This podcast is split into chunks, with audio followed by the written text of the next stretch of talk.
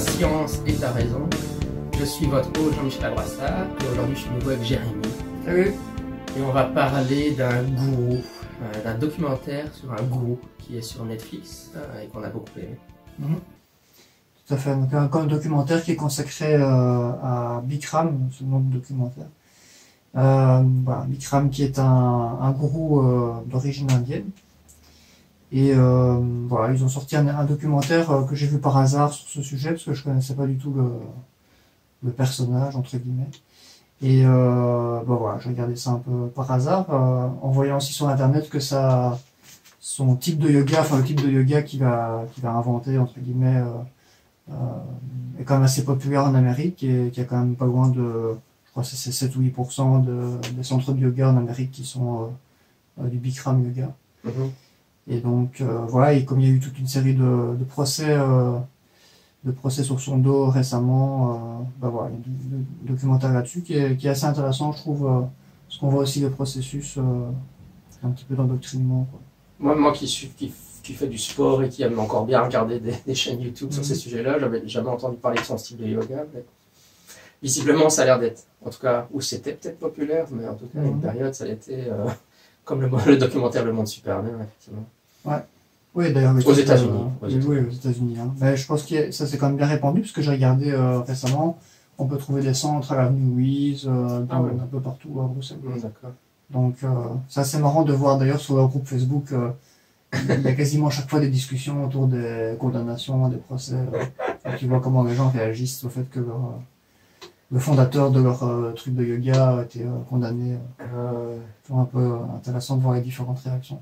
Moi, je connaissais pas du tout non plus, et puis tu m'as demandé de, de regarder. euh, c'est vrai que c'est un personnage. quoi. Il- Mm. Quand il donne ses cours de yoga, il porte un, un short extrêmement serrant. C'est assez perturbant. Un, un speedo. Oui, un speedo, oui, euh, c'est ok. Ouais, c'est ça, bah, c'est c'est pour c'est un peu lié à son, son type de yoga, puisque c'est du hot yoga, donc euh, du yoga fait dans des salles où on met le chauffage à fond, en gros. Voilà, j'imagine que le but c'est de simuler un peu les, les conditions euh, qu'il y avait en Inde, peut-être. Ouais, je- c'est chaud, hein. De toute façon, bon, bon, oui, enfin, je- à mon avis, ça simule pas les conditions en Inde, mais c'est vrai que c'est. Il y a- il y a Euh, d'autres explications. Probablement. c'est ça. Donc c'est vrai que on va voir, ça joue un effet dans- plutôt dans la déshydratation et le, et le contrôle mental des, des membres de son, de son Ouais. groupe de yoga. Mais, euh, mais par contre, euh, l'idée de mettre à fond, euh, c'est vrai que quand j'ai entendu ça, ça entre guillemets, ça m'a fait sourire parce que souvent euh, les karatékas euh, font des entraînements en été au Japon où il fait 42 degrés. Mhm. Et dans les, dans les salles de sport au Japon, le seul endroit où il n'y a pas d'air conditionné, c'est les salles de sport, parce que justement, tu dois t'entraîner euh, euh, Mhm. par, par, par tous les temps. Et euh, en hiver, vous savez, ils vont sous les chutes d'eau, des choses comme ça. Et, et, et, et donc, euh, au Japon, on s'entraîne, on fait du karaté par des grosses chapes, enfin 40 degrés. Même le cours Mhm. enfant, parfois, euh, en aikido, on se retrouve à 40 degrés. Euh, tu- tu- voilà, je- bon. Donc ça, se- ça se fait, et d'ailleurs en, en Belgique, euh, je connais Mhm. un prof de karaté qui, qui est au gradé, et, euh, parce qu'il sait que ça se fait au Japon, il met effectivement son chauffage à fond euh, Ah ouais. quand il s'entraîne en Belgique. Donc c'est pas, c'est pas si étonnant que ça. C'est pas que dans. Euh, mais donc l'idée c'est qu'évidemment c'est pour vous faire transpirer donc, voilà, pendant l'entraînement. Mm. Je suis pas sûr que ce soit bon. Voilà, on va voir. Je sais pas si c'est très bon, mais je pense qu'il y a un effet aussi sur la, la perte de calories. Hein. Je crois que si tu fais du sport et qu'il fait très très chaud, tu, tu perds un peu plus, non? Ouais. Je pense qu'il y a quand même une différence entre euh, le fait de faire du sport parce qu'il fait alors qu'il fait 40 degrés et qu'il n'y a pas Mhm. d'air conditionné et mettre le chauffage à fond euh, juste pour le plaisir Oui. de mettre, c'est quand même. Mais bon. Euh, sûr. Ouais. Bon, ici, il y a d'autres raisons, hein, qu'on va, on va voir un peu après. Donc voilà, c'est c'est effectivement, donc, euh, pour décrire un petit peu la pratique, donc euh, le yoga Bikram, donc c'est c'est un, yoga, donc euh, hot yoga, donc qui est pratiqué dans des chaleurs assez importantes. Voilà, ce qu'on voit dans le documentaire, c'est lui, il fait souvent ça dans des grandes salles où il est, euh, il est en maillot, et il reste tout le temps euh, en maillot. On a l'impression qu'il vit un peu en maillot d'ailleurs.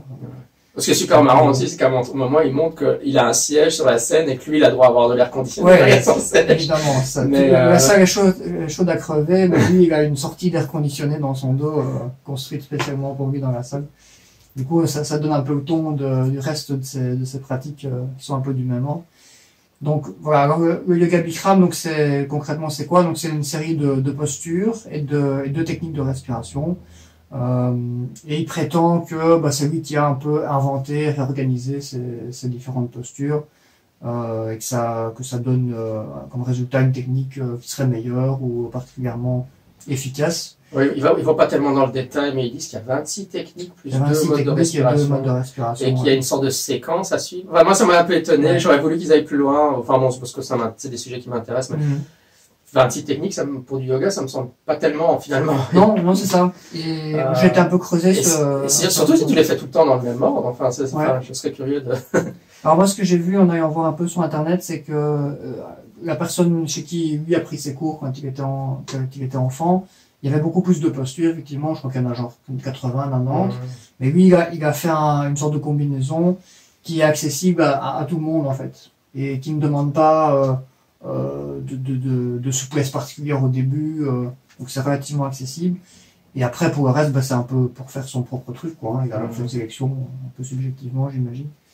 Et voilà, ce qu'il y a, c'est qu'il y a une prétention d'avoir quand même euh, développé ou révolutionné les choses, alors qu'en fait, c'est juste une sélection de postures déjà existantes euh, qu'on trouve en Inde. Quoi. Ouais, à un moment, il dit même qu'il voulait copyrighter les, pas les mouvements individuels, je pense que ce que ça passerait pas parce que c'est des mouvements classiques en yoga, mais la séquence, de mouvements. C'est ça. La séquence, mais ça, ça fait partie de toute la stratégie de business qui va mettre en place euh, par la suite, en fait, pour gagner du fric. Hein.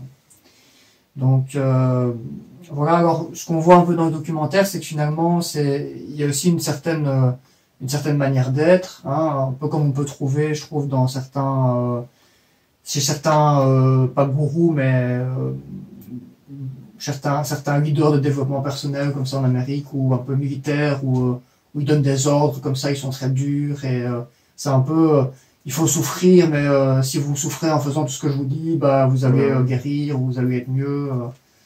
Euh, on n'est pas dans une approche de, de, de soutien, d'individualisation de, de la prise en charge, de respect, etc., valorisation. C'est plutôt, euh, tu dois en chier et à ce moment-là, tu vas arriver à, à quelque chose. Quoi. Ouais, il est à la fois très charismatique et puis il alterne entre des il cajole ou il flatte et puis euh, l'instant d'après, il, si, si euh, Jérémy a utilisé le mot chier des gros mots, c'est parce qu'il utilise des gros mots pour s'adresser mhm. aux élèves en disant vraiment, en, les insultant pratiquement, enfin pas pratiquement, il les insulte carrément.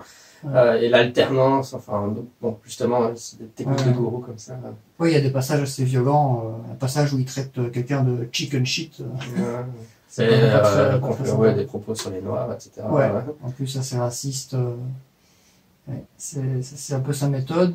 Et donc, euh, il essaie de pousser les gens, du coup, à dépasser leurs limites, parce que, bah, comme il fait très chaud, les exercices sont difficiles. Euh, dans ces séminaires au résidentiel, ça dure pendant des heures, les gens n'ont pas de pause, ils, ne peuvent pas manger. Euh.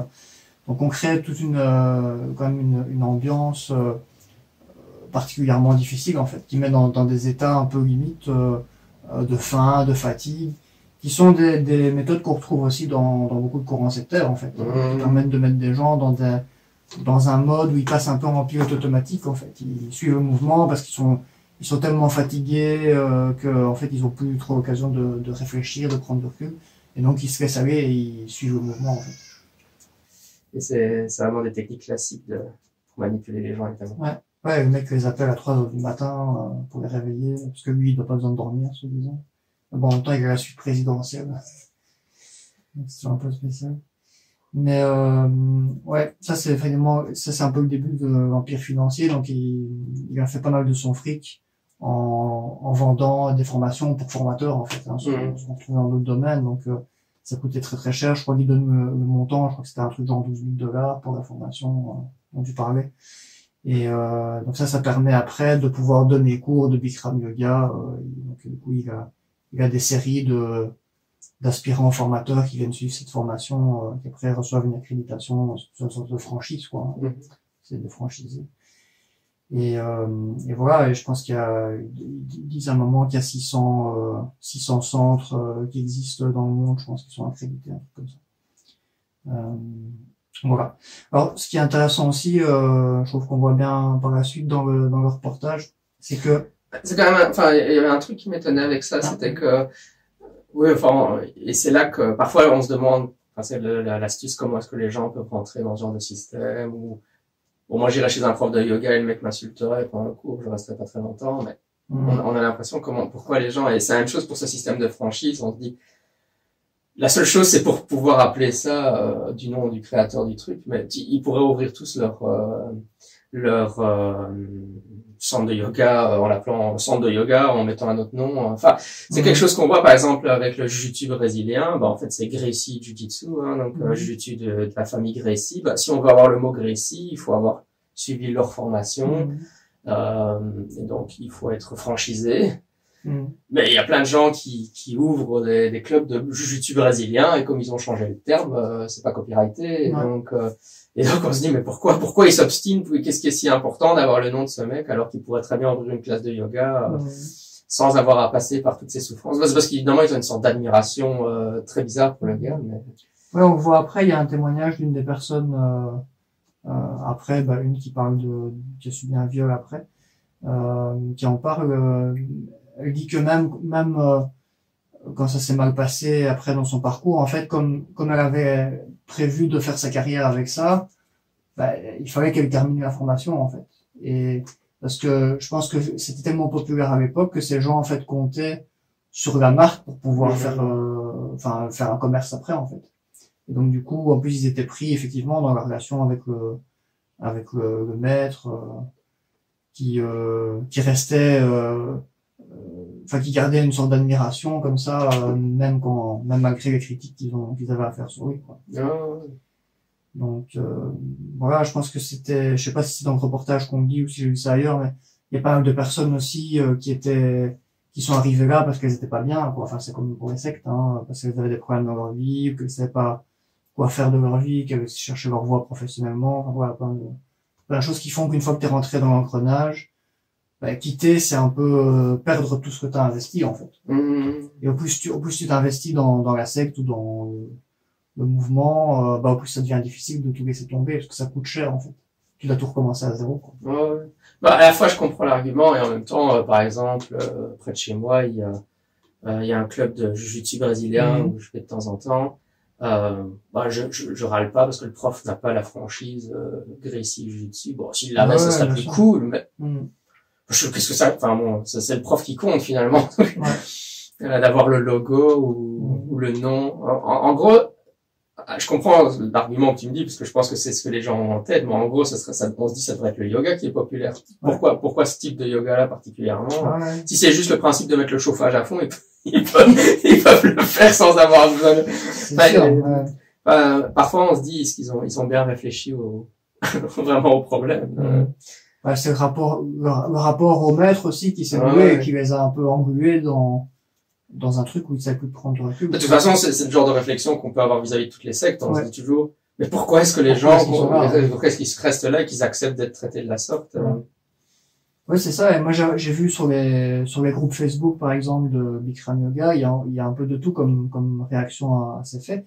Il y a encore des gens qui disent, qui sont dans, la, le déni, quoi, qui disent, euh, mais non, on a fait ça pour avoir du pognon, euh, c'était un type génial. Euh. Bon, enfin, ce qu'il y a, ce qu'il y a dans, dans, dans, chaque chaque fois qu'il y a un scandale de ce type, il y a toujours des gens pour dire ça, en fait. Donc c'est bien. Donc il y a des, enfin, ça montre que ça coûte cher de de changer ta vision du maître, en fait. Voilà. Il y a des gens qui, qui du coup ne le font pas, en fait, préfèrent rentrer dans le déni. Euh, ouais, c'est clair. Ce qui est assez dommageable, effectivement, notamment pour les victimes, quand il des victimes, bien sûr. Euh, alors, ce qui, est, ce qui est intéressant aussi, je trouve, c'est qu'après, on, on détaille un petit peu toutes ces prétentions, parce que non seulement pour sa, son yoga, il a des prétentions euh, euh très euh, thérapeutiques, puisqu'il prétend dans certaines vidéos que ça guérit en gros un peu tous les malaises du monde. donc ça, c'est un peu au bord de la pratique illégale de la médecine. Mais il y a aussi toute, toute, son histoire. En fait, on voit bien qu'en fait, il s'est inventé une sorte de, de mythologie mmh. Avec plein de, de petites histoires. Euh, euh, bon, en, en, très résumé, son histoire, c'est, enfin, ce qu'il raconte en tout cas, c'est que il a, il a appris le, le yoga euh, en Inde et que très vite il a gagné euh, plein de, de, de, championnats. Il a été euh, plusieurs fois médaillé euh, d'un championnat national de yoga. Qu'après ça, il a fait du culturisme aussi, mais il s'est blessé à une jambe et on pensait qu'il allait pouvoir marcher, un truc comme ça. Et après ça, grâce au yoga, il a pu guérir et, et retrouver toutes ses facultés au niveau de sa jambe. Et puis qu'il est Nixon après, le président Nixon, il a fait venir en Amérique par avion pour qu'il vienne lui donner des cours parce que Nixon avait à l'époque un problème de freebit à une jambe et que c'est Bikram qui va aider à guérir sa jambe. voilà, c'est quelques quelques trucs qu'il raconte. Il y en a d'autres. Et il dit aussi qu'il a collaboré avec la NASA, avec le pape, avec plein d'autres célébrités. Et ce qui est marrant, c'est que pendant ces procès, et puis il y a d'autres euh, travaux aussi qui ont investigué ces, affirmations, et en fin de compte, on se rend compte que euh, il y a quand même pas mal de trucs faux. En fait, euh, par exemple pour Nixon, quand il y a eu le procès de, de Bikram, donc qui est un, un, procès en fait pour plusieurs questions d'abus sexuels, mais aussi pour des détournements d'argent, escroquerie. En fait, ils ont fait des, des enquêtes et par exemple pour, euh, pour Nixon, l'administration euh, a, a, la totalité de l'emploi du temps de Nixon pendant tout son mandat, euh, minute par minute, et ils ont dit qu'il n'y avait aucune trace ni d'avoir fait euh, venir ce type en avion, ni d'avoir fait des séances avec lui, euh, ni quoi que ce soit. Quoi. Pareil pour la NASA. Et, euh, et s'il y a des, des spécialistes du, de l'histoire du yoga aussi qui ont, qui ont dit que c'est impossible qu'il ait gagné plusieurs fois d'affilée euh, des championnats nationaux de yoga en Inde parce qu'il n'y en avait pas à cette époque-là, ça n'existait pas, et qu'en plus on n'a aucune trace de ça nulle part. Euh, pareil pour sa blessure. Aussi, ce qu'une personne disait, c'est que c'est pas possible qu'il qu'en même temps qu'il faisait des championnats de culturisme, qu'il ait en même temps fait le yoga parce que c'est des trucs qui sont un peu qui vont pas forcément ensemble. développer une énorme musculature et en même temps une énorme souplesse pour le posture de yoga, c'est un peu bizarre. Bref, toute son histoire a l'air d'être euh, fortement euh, romancée. Et bah ça va assez bien avec le personnage finalement, hein, parce que c'est vraiment c'est quand même on voit que c'est un gros baratineur. Et euh, voilà donc ce qui s'est passé donc après le procès, ben, il y a eu il y a eu plusieurs plusieurs procès pour des questions d'abus sexuels. Et il y a eu un procès de son ancien avocat aussi, avocate pardon, euh, une avocate qui a travaillé deux ans pour lui et puis qui s'est rendu compte de pas mal de, de dérives et qui, euh, notamment des questions d'homophobie, de racisme, euh, et qui lui a fait un procès, qui a gagné son procès, elle, a eu 7 euh, millions de, de dollars en dommages, intérêts. Et à ce moment-là, le type s'est barré d'Amérique et il est plus jamais revenu. En fait. Donc il, s'est expatrié pour, pour fuir la justice. Et il y avait aussi d'autres plaintes, là, les plaintes essentiellement pour les abus sexuels et viols. On a plusieurs, plusieurs personnes qui, bon, dont vous pouvez trouver les vidéos sur YouTube facilement, hein, qui racontent un peu comment ça s'est passé qui sont un peu des déroulements typiques, je trouve, mmh. pour ce genre d'abus sexuels dans des mouvements. Euh, euh... Oui, moi je dirais quand même, si vous êtes sensible sur le sujet, le documentaire, euh, vu qu'il y a beaucoup de témoignages assez détaillés de scènes de viol, euh, méfiez-vous quand même avant d'appuyer sur play. Et l'autre chose, c'est que j'étais quand même, euh, parce que au début, quand j'ai commencé à regarder le documentaire, je me dis, bah, on est un peu dans une atmosphère comme chez les Raéliens, mmh. parce que évidemment, ils sont tous, euh, comme il fait très chaud, ils sont, sont tous en, dans, en petite tenue, et alors ils disent eux-mêmes que euh, il y a des témoignages que c'est très sexuel dans le sens où forcément avec avec avec la le, le, manque d'hydratation et ce qu'on a déjà mhm. décrit avant, au bout de quelques semaines, euh, voilà, il y a beaucoup de gens qui, qui couchent ensemble. Mhm. Et je me dis bon, euh, on, va on va avoir quelque chose un peu comme chez les Raéliens où, où c'est euh, où, ça fait partie de l'attrait finalement, où c'est consensuel. Mhm. mais mais dans les témoignages de viol finalement les, tu, tu, dis oui, ça, ça correspond, mais j'étais étonné par, la, la, quantité de résistance en fait que des, des filles qui mmh. témoignaient à quel point euh, elles avaient dit non, euh, elles, elles disaient pas oui parce que c'était le gourou et comme ça. Euh, il y avait vraiment des scènes où, enfin, elles décrivaient vraiment des scènes où elles résistaient beaucoup au viol finalement. Ouais, ouais, c'est plus euh, caché, c'est, c'est pas quelque chose qui était mis en avant publiquement. C'était plutôt lors des séminaires ou les soirées il fait venir, il, fait, il faisait, venir les gens euh, dans sa loge et c'est à ce moment-là qu'il leur sauter un peu dessus brutalement en fait. Oui, et puis c'était pas du tout consensuel. Enfin, c'était clair pour elle que c'était un viol. Simplement, ce qu'il y avait, c'est qu'elle le disait pas parce que raison professionnelle ou euh, elle n'osait pas le dire euh, par peur d'être rejetée de la communauté. Mais il y en a. Enfin, au départ, avant, avant, de regarder, enfin au début du, du documentaire, je me dis oui, mais elles ont, elles ont peut-être eu comme réaction au départ de pas se rendre compte que c'était des abus. Mmh. Bon, là, c'était clairement, c'était clairement des abus, des abus dès le départ. Ouais. Oui, et ce qui est particulièrement choquant, je trouve, dans un des témoignages, c'est que euh, une des personnes qui a porté plainte pour viol, elle est, elle est invitée à venir euh, loger chez lui, euh, parce que c'est une future prof de yoga, et donc elle va loger chez lui, mais avec sa femme et ses enfants, en fait. Mmh. Et c'est dans, dans le salon, quand sa femme est en train de dormir, que il lui saute brutalement dessus, euh, qui la force même alors qu'elle n'est pas d'accord. Et elle le vit effectivement comme un comme un viol. Et elle dit elle-même dans ce témoignage qu'après elle, elle, lui elle, elle l'embrasse et elle lui dit bonne nuit, quelque chose comme ça. Tellement elle est elle est un peu sous le choc et, euh, et qu'elle est encore un peu dans l'emprise comme ça de Ouais, puis elle a peur. quoi, hein. elle a peur, Elle a peur, elle dit qu'elle remonte dans sa chambre et qu'elle elle, elle s'enferme parce qu'elle a peur qu'il revienne. Ouais. Oui, c'est ça, c'est ça. Et on voit après dans d'autres témoignages, mais qui sont, je pense pas dans le documentaire, qu'en fait la femme de Bikram était tout à fait au courant euh, de ses, agi- ses agissements et qu'elle disait aux personnes euh, de, de passer un peu au-dessus, en gros, quoi. Ce qu'on entend souvent. euh. Donc elle était complice finalement de, de ça, comme elle a été complice après de son, de son, euh, de faire un faux divorce pour euh, pour pas qu'il perde son argent, puisqu'il il était riche à crever et après il s'est déclaré en en faillite. euh, il a donné tout l'ar- tout l'argent à sa femme juste après, juste avant qu'elle divorce, Mhm. pour pouvoir euh, échapper un peu à la justice. Voilà, c'est vrai que c'est c'est toujours un peu je trouve toujours étonnant, je trouve, de voir les, les gens qui disent après coup, qui expliquent qu'ils n'ont pas réussi à, à, à, à s'enfuir ou à quitter le mouvement, malgré qu'ils ils se rendaient compte directement de, de l'abus, du viol.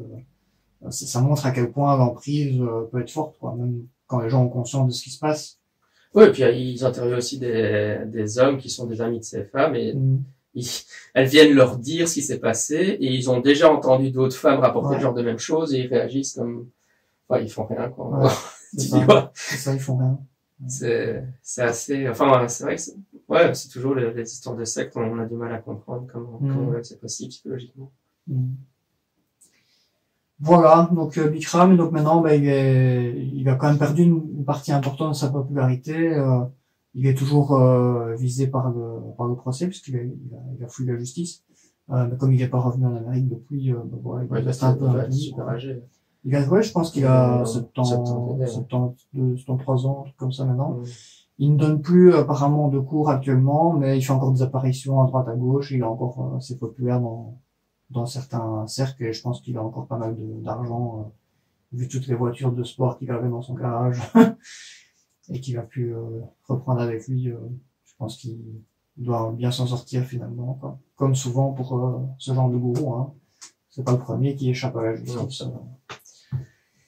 Mais, Voilà. ouais, mais en tout cas, je crois que le, le truc à retenir, c'est justement ça. C'est, enfin, une des choses qui, qui est particulièrement frappante, c'est évidemment ces stages où ils peuvent pas sortir de l'hôtel, Mhm. où on les empêche de dormir, ils n'ont pas le droit de boire pendant le cours, euh, il fait mourant le chaud, et donc ils sont, en- ils sont en manque de sommeil, euh, manque de, enfin, c'est, vraiment, euh, ouais. Enfin, là, on peut comprendre que tu sois pas en état de prendre les, les décisions que tu devrais, mais Ouais.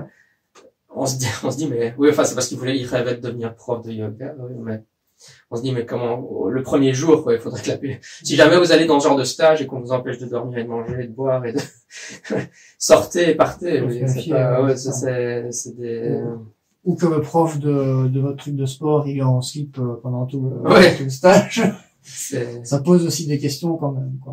Il y a des photos particulièrement euh, malaisantes sur, euh, sur Internet euh, où on voit avec des, des jeunes filles, voire des enfants. C'est parfois... Ouais. Ouais, parce que bon, je disais euh, s'entraîner euh, par 40 degrés au Japon, bah je peux vous dire quand même que le, quand je faisais ça, mon prof d'aïkido, il venait avec des caisses de boissons qu'on donnait Mhm. à tout le monde, euh, il, il Ouais. des ceintures noires surveillées. euh, Ouais. Si dès qu'il voyait qu'il avait l'impression que t'allais tomber dans les pommes, t'allais sur le côté, on te donnait de l'eau. Mm. Enfin, il y a quand même, euh, c'était quand même pas ce que je voyais dans ce, oui, je voyais, Ouais. c'est quand même pas ce que je voyais dans ce, dans ce documentaire-là. Moi, j'étais vraiment, je me dis, mais enfin, Ouais.